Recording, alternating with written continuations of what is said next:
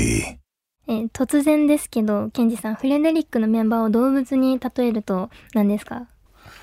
えーと、コウジがはい。キリン。で、キリン。リュウジがはい。猫。猫。で、タケちゃんがカバですね。カバ、はい。おうそれなんでですか？三人とも。なんか特徴があるんですかね？いや、なんか、コウジはなんかこう、ゆったり、こう、うん。なんか、ゆったりしてて、なんかこう、上の方のなんか、草とか食べてそうな、こう、なんかゆったり感があるなっていうのでキリンで、はい。リュウジは、なんか猫みたいにこうなんかたまに構ってくれたりこっちに構ってくれたりとかも自分がこうなんかあの乗り気じゃない時はファってどっか行くみたいな感じうでたけちゃんはなんか フィーリングっすね。カバカバカバカバなんかヤドンとか好きなんですよ。ヤドン？そうポケモンの。ポケモンの。っていうのもあってなんかこうあなるほど。つながってる。ヤドンでカバでしたっけ？いやカバじゃないっけ？あれなんだ？なんだ？カバっぽいけどね。アカバポヒなんだ？アヒルじゃなくて。カアヒル？ルガモ？なんだ？フカルガモ？嘘。なんでフィーリングです？ィーリングでカバですか？はい。なるほど。ではちょっとタイトルコール行かせていただきます。はい。橋下三好のラジオ部橋下三好のラジオ部部長の橋下三好です。木曜日夜9時にラジオという部室に集まりみんなでゆるっとトークをするそんな時間をここでは過ごしましょう。今夜もよろしくお願いします。えー今回も前回に引き続きこの方をお迎えしています。はい、えーフレデリックボーカルギター三原健二です。よろしくお願いします。よろしくお願いしおます。願いします。そうだ。あの、はい。なんてお呼びしたらいいですか？あ。三好さんですか？橋下さん三好くんって呼ばれることが多いですか？結構三好くんってこうお仕事させていただく方は呼んでくださるんですよね。こうインスタグラムのユーザーネームがはいはいはいはい三好くんでそこからこう結構三好くんって呼ばれることが多くて。あ。そうなんですよ。だからよければ三好くんでお願いしますはい。三好くん。わかりました。ちょっとい違和感ありますよね。こうねなんか三好くんがさみたいな話するとなんかちょっとね 三好さんからあそう自然に三好さんちょっと三好さん。今回の終わりの頃ぐらいには三好くくんになってなれるとはい。いいなという、はい。頑張ります。お願いします。お願いします。はい、えっ、とあの前回聞かなかったんですけど、はい。バンド名あのフレデリックの由来って、はいはいはいはいはい。知りたい知りたい。ね知りたいですうん知りたいね。ですね。あんま話すことないですもんね。はいそう。あのフレデリックっていう絵本があるんですよ。はい。絵本。そう。レオ・レオニーさんっていう絵本作家さんが書いてる絵本であの代表作だと「スイミー」とか。もうなんかあの国語の教え教科書とかに多分はい。載ってたと思うんですけど、うんうんうん。っていうのが代表作でその人が書かれた、えーと「フレデリック」っていう作品があってそれがあの、まあ、野ネズミの話なんですけど野ネズミの群れの中に一人フレデリックっていう名前のネズミがいてなんかそのネズミがその、まあ、冬を越す時に、まあ、冬眠するからネズミって。うんうんその冬を越す時にいろいろ食料を他のネズミたちは集めてるんですね。はいはい。でもそのネズミのフレデリックはなんかぼーっとしててう、んなんかぼーっとしてんなって他のネズミが思っててそのフレデリックに話を聞いたら僕は言葉を集めてるんだよとか色を集めてるんだよみたいなことをずっと言ってて、はい。あなんかちょっと変わってるネズミやなみたいな話になってたんですけど、まあ、いざ冬が来てみるとその、まあ、食料もみんなその、ね、他のネズミたちが貯めてたから、うん。まあ、美味しくなんか楽しく過ごしてたけど最後の方になるとなんかそのもうお腹いっぱいだしいろいろ満たされてるからちょっと飽きてきちゃって、うん。なんか暇やなみたいな話をしてたら、うん。あそういえばフレデリックがなんかそのいろいろ貯めてるって言ってたなみたいなことをことを聞いたから、はい。それを聞いてみたらじゃあそのいろんな話をフレデリックがしてくれてうん音楽の話だったりとか色の話芸術の話とかをしてくれて、みんなの心が満たされたっていううん。その絵本で、要はメッセージとしてはなんかいい食住とかその、まあ、人間にもすごい大事なことじゃないですか。なんかそういうのだけじゃなくて他にも心を満たすものっていうのはあるんですよっていうメッセージがあって、うん。なんかそれがまあ芸術だったりとか言葉だったりとかっていうのをの絵本に感銘を受けて、じゃあそのフレデリックみたいに僕らも音楽で心を満たす存在になれればなって思ってそうそういうバンド名にしました。確かに私の青春フレデリックで満たされてました。確かに。超嬉しいそれは。いやもうなんか音楽こう入りたての頃だったから、もうなんか音楽を聴いてるだけでこう刺激を受けやすいというか、はいはいはい本当に聴きき始めの頃だったからなんかこうミュージックビデオを見るのも新鮮だし音楽を聴いてはい歩くってことも新鮮だったんですよ、はいはいはいはいはい通学だったりとかも、うんうんうん。やっぱ高校生にならないと音楽聴きながら通学できないしね。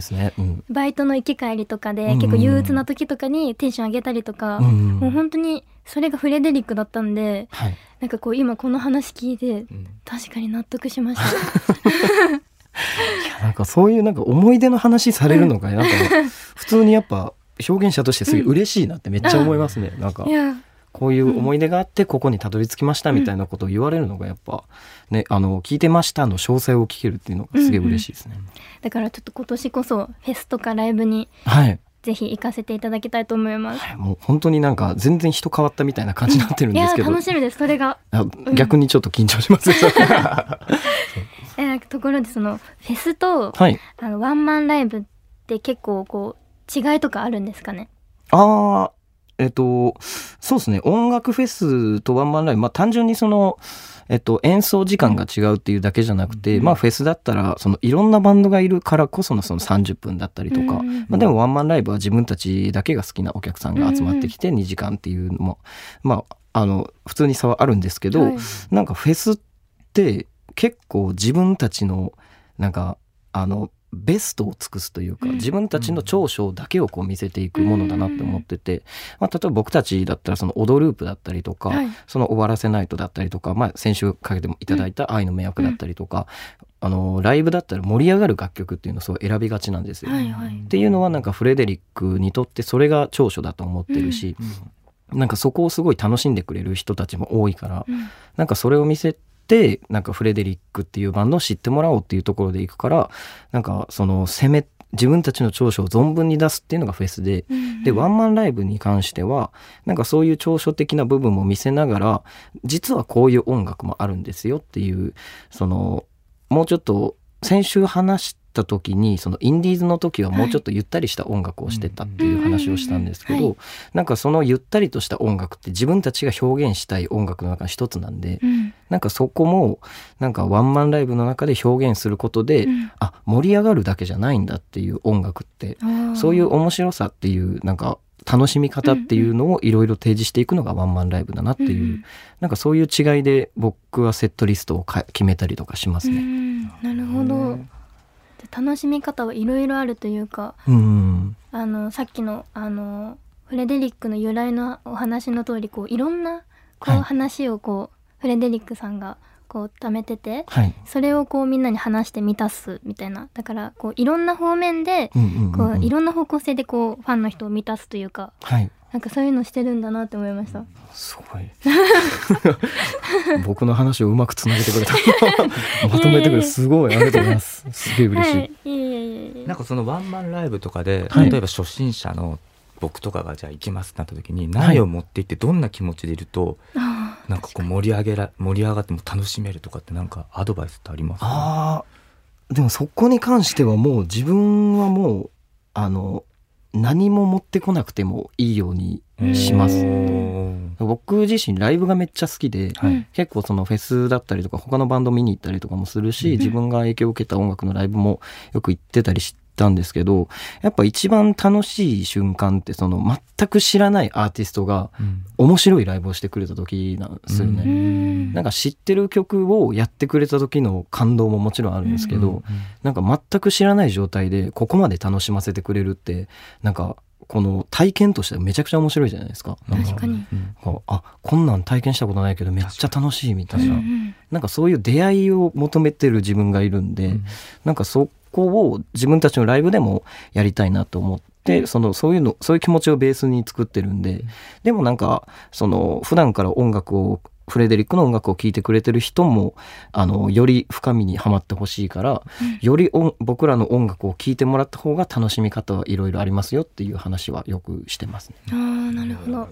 こう最近のフェスとかライブとかで、結構私はすごい詳しいのが昔の曲だったので、はいはいはい、はい、今でもこうそういう昔の曲とかもやったりするんですか？もう全然やりますね。うんそう。で、まあ、バン、結構今、そのフェスって、その、えー、と雑誌の編集者が、えー主催してるフェスだったりとか、フェス会社がやってるフェスとか、いろいろイベント会社がやってるフェスとかいろいろあるんですけど、はい。バンド主催のフェスとかも結構あるんですよ。うんうんうん。あの 04 Limited Sazabys がやってるあ4フェスだったりとか、この Fear, and Loathing in Las Vegas がやってる MEGA VEGAS とか、はい。なんかそういうフェスになるとやっぱり出会いの曲というか、うん。うんうんそのバンドと出会った時にやってた曲とかもやるし、うなんかそういうなんか思い自分がどう表現したいかの思いで結構セトリ変えたりとかもするんで、うん。それで結構昔の曲とかガンガンやったりはしますね。あなるほど。セトリはケンジさんが決められてるんですか？僕が基本的に決めてます。あなるほど。じゃあその時のこう思い出があるこう曲たちがこう、はい。入ってたりするかもしれないってことですね。そうですね。だからその三好くんがうん。そのフェス主催しますってなって呼んでくれたら多分愛の迷惑いると思すよ。なるほど。そういうのを覚えてて、はいはい。なんか人の会話とかこういう会話があったなとか、ファッとこの曲好きですって言ってたなっていうのを思い返して瀬戸りに当てるとかも結構あるんで、なるほど。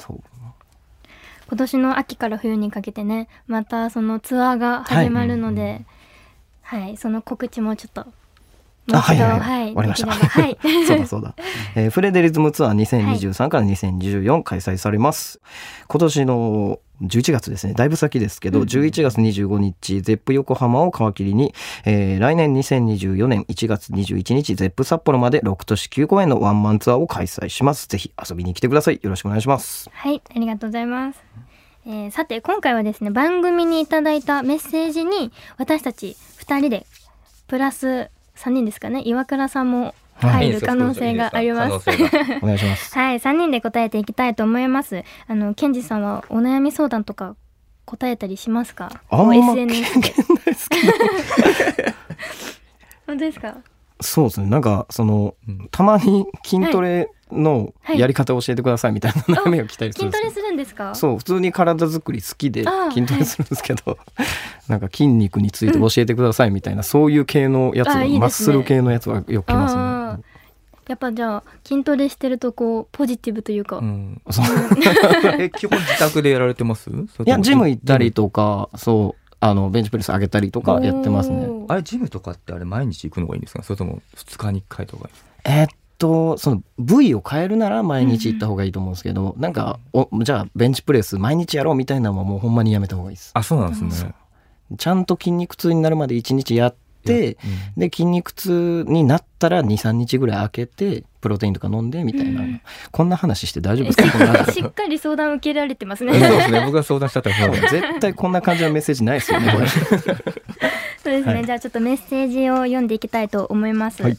えっ、とまず最初にですね、えー東京都ラジオネームえー、空鉄さんからですね、はい。今度初めて姫路に行くんですけどおすすめのお店とか観光地ありますかって来てるんですけど姫路って行ったことありますか？ないです。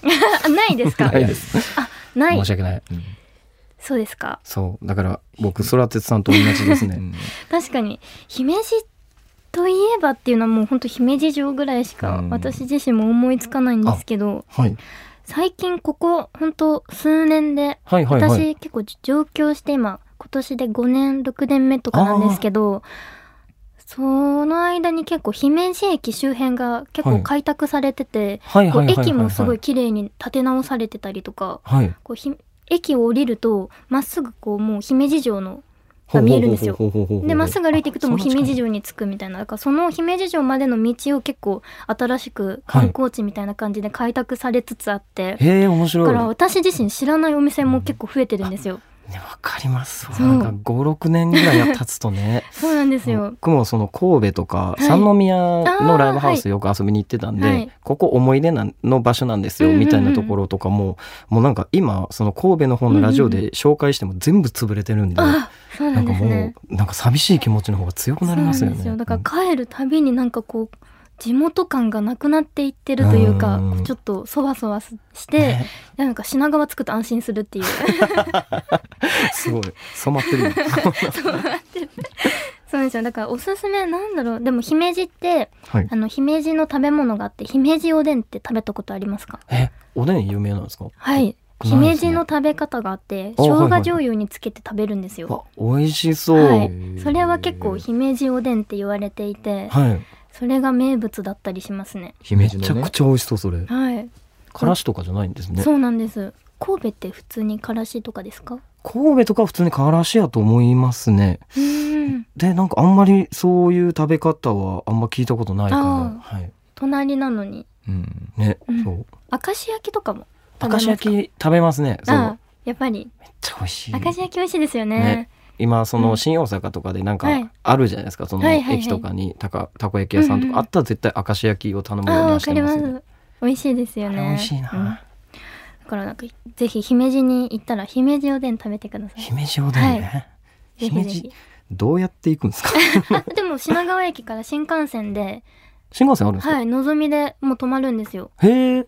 はい。あの岡山の一個手前かな？新神戸の次です。あそうなんですね、はい。そう新神戸の次に姫路がのぞみで止まる。はいあ止まりそうなんだ。ますいつかいつかねちょっと機会があれば。行ぜ絶対行きます 絶対行こうと思います。はい、はい、お願いします。はい。では次2通目ですね、えー埼玉県ラジオネームポリーノパラさんからです、はい。えー感情の切り替え方が自分は苦手です。怒った後とかすぐに謝ることや心の中ではもう怒ってないのに話しかけられたりすると表情は怒っているようになってしまいます、えー感情の切り替えとかで意識していることやメンタルケアで行っていることなどありますか？とのメッセージをいただいてます感情の切り替えとかって得意ですか？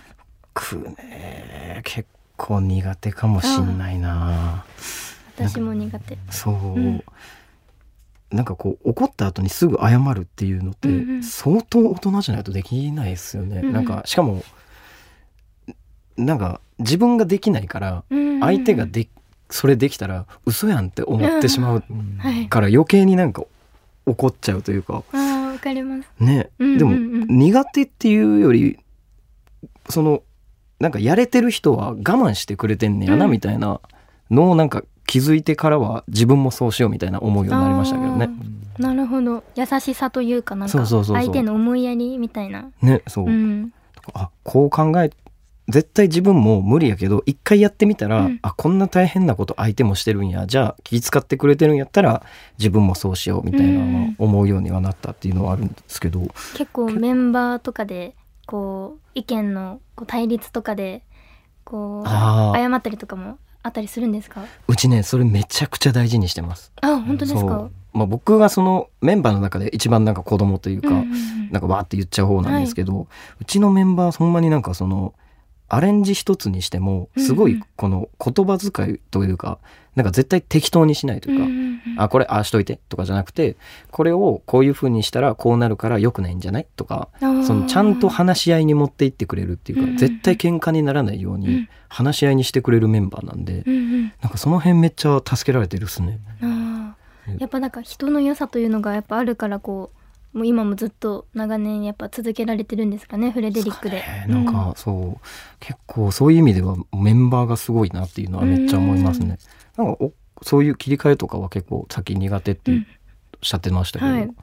確かに私も結構苦手で結構黙り込んじゃうタイプですね。あうん、なんか自分が謝る謝るんですけど、はいはい、はい、謝ってからも黙り込んじゃうというか謝りはするけどこうすぐに感情はコントロールできないから、この人と多分同じでこう黙ってしまったりとかうんうんうんうん。ありますね。いやでもなんかうん。そっちの方が、あでもあでも怖いな、確かに。なんかこうわってなった時に、わっう俺どっちかっていうと、はい。なんかこうわって来てほしいというか、んん。来てほしいけど、うん。こう黙りこくられたら、うんなんか言い過ぎたかなみたいな感じになって一旦止まるというか、なんかでも黙ってる間も結構考えてるんですよ。こうどうしたら良くなっていくかとか、どう仲直りしようかと考えてるんですけど考えてる中でもやっぱこう怒ってる感情がずっとあるからそれをどう沈めようかっていうはいはいはい。黙りというか一旦こうさらにヒートアップしないように黙るみたいなあすげえ。感じなんですよね。いやでもなんかん。俺より全然ポリのパラソンとかうん。三好くんの方が年上な感じするな、お三好くん出ました。そう三好くん。これ2回目。あ実はねちょっと前にね言ってた。あのさらっと言いましたよ。はい。さらっとすぎて。ありがとうございます。そう大人やいやでもでもなんかさっきその筋トレしてるって言ってたじゃないですか、はいはい。筋トレしてるとこうメンタルが保たれたりとかはい。ポジティブになったりとかするってよく聞くんですけど どうなんですかね。いやあのほんまにポジティブにはなりますよ。なりますよね、もういっかみたいな、うんうんうん。なんかちょっと腹立つことあっても俺の方が強いしいっかみたいな感じのテンションにはなるんですなんかそうですよね。とかそのまあ後で筋トレしてる時になんか全部忘れれるとか、うん。走ったりとかしてる時にみたいなのはありますね、なんか運動するのが一番なんかあの悩み解決にはなるかも、リフレッシュにもなるし体力もつくし結構いいですよね。ねなんか、うん。その家とかでこうなんか悩んでいる時とかが一番無駄な感じはするんで。わかります。それなんかこの無駄やがあるんやったら30分走った方がいいかみたいななってうん。うんうんうん走り出すと別のこと考えるから、そうめちゃくちゃおすすめですよ。絶対絶対運動した方がいい、うん運動しましょそう、うはい。解決方法運動しましょう。ね。運動しましょう。無理。もう走るとか筋トレじゃなくてもいいんですかね？走るとかこうと体を動かかすとそうなんか一つに集中するとかまあ本読むとかでも音楽、まあ、それこそ音楽聴くでもいいですし、とかまあ YouTube 見るとかでもいいですし、そうですね。何かこう集中できるものうんうんうん。没頭できるものっていうのをやってみるっていうのがいいかもしれないですね。はい。はい。では次愛知県のラジオネームカッツンさんからです、はい。えー4月から大学生がスタートするのですが中学2年生から仲のいい女の子友達ができるものの彼女がなかなかできません。周りがどんどん発展する中置いてけぼりで悲しくなります。おしゃれや肌ケアなども頑張っていますが真剣に女の子と付き合うためにも何かアドバイスもらえると嬉しいです。とのことです。あ めっちゃ可愛い。可愛いですね。18歳ですよ。いやめっちゃいいじゃないですか ね。女の子と付き合うために。おしゃれや肌ケアもうん。頑張ってるっていうのがすごいいいですね、確かに。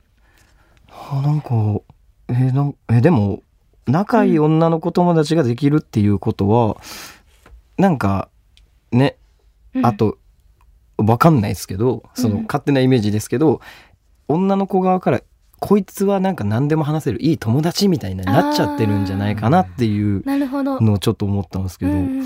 なんか女性側としてはどうですか、えー、でもなんかこう好意に走るってなるとうんうん。やっぱ気になる部分があるからこう知りたいみたいなどんな人なんだろうってなるから気になる部分を作ってみるとか。あ なんかこの人ってどんな人なんだろうみたいなわからないっていうのがうんうんうんうん。結構こうずっと考えに残るとなんかその人がずっとこう頭の中にいるというか、あはいはいはいはいはい。そんな感じもするからなんかなんだろうね。ね。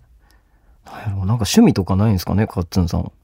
確かに。ね部活やってたとか、うんうんうんなんかわかんないけどこの学生の頃とかってなんかに一生懸命な人がすげえモテてるイメージあるんで。ですよね。確かに。そうなんか部活やってるやつとかもすごい、なんかやっぱ人気あるやつはそうやったし、んうんうんうんなんかそういうイメージもあるからなんかねその逆になんか女の子とことを考えすぎてるやつの方がモテないみたいなのあるじゃないですか。ります。はい、うんそう。なんか、でもなんかこの趣味一つあってそっちにずっと向かってる子がうん。好きっていう人がすごい多い気がしてるんで。確かに。なんかこう今ある趣味を生かしてみるとかね。趣味を作ってみるとかから始めるといいかもしれないですね。ね話題もなんかできそうやし、いうんうんうんうん確かにやでもいいな大学生さとか楽しそう。大学生いいですね大学生ね。私も大学には行ってないのでちょっと大学生活っていうのがどういうものかがわかんないですけど楽しいイメージがすごいあってね。こうサークルとか、はいはいはいはい。キャンパスがなんちゃらとか、いいなと思ってごご飯食べるところでね、うん知らない人見つつも友達になっていったりとかね。いいですよね。ですね。いや僕もその専門学校やったんで、はい。なんか大学っていうほどサークルみたいなわーってしてしたキャンパスがあったわけじゃないんで、はい。あんまりそのなんか面白さみたいな体験してないんですけど、うん。たまにそのフレデリックで学祭とか行ってた、はい。もうコロナ前とか結構行ってたんで、うんそれ行くとやっぱもう大学生のパワーすごいしめちゃくちゃ楽しそう本当に。いやいいですね。キラキラしてますよね。キラ。キラしてますよキラキラねそう最高マジ、いうん。やそんなカッツンさんには幸せになってほしいですなっねてほしいです。そう慌てずね。ね。そうですね。まだ始まったばっかだからね。まだ始まったばっかだから、うん。何が起こるかわかんないですからね。頑張ってほしいな。頑張ってください。フレデリックのライブ来てほしい。わあもうぜひ行ってくださいよそのできた彼女とねね、うん来てくれたらもういいですね。うわあ楽しそうそういうの楽しそういいないいですねメッセージありがとうございました。ありがとうございますはい。えではここでフレデリックの曲一曲聴きたいと思います。えーケンジさんから曲紹介お願いします。今年の代表曲と言ってもいいような曲をかけさせていただきます。はい聞いてください。フレデリックでスパークルダンサー。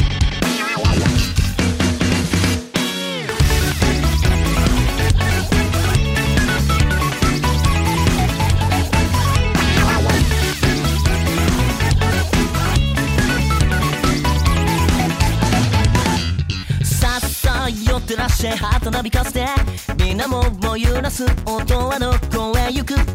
さっさくらいやって目を光らして鮮やかな奇跡を刻み込んで。響かせナンバーきらめくようなランウェイ。負けられないやたそりそうせそう。荒波さえも乗りこなせよメロディー。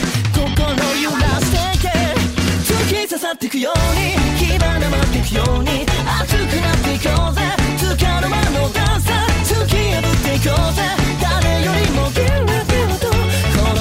していけよ乗ってけ乗ってけ乗ってけ乗ってけ乗ってけ熱狂さらって乗ってけいっそ飛ばして乗ってけ乗ってけ乗ってけ乗ってけこのままカットはしてぶっ放して alright お送りしたのはフレデリックでスパークルダンサーでした。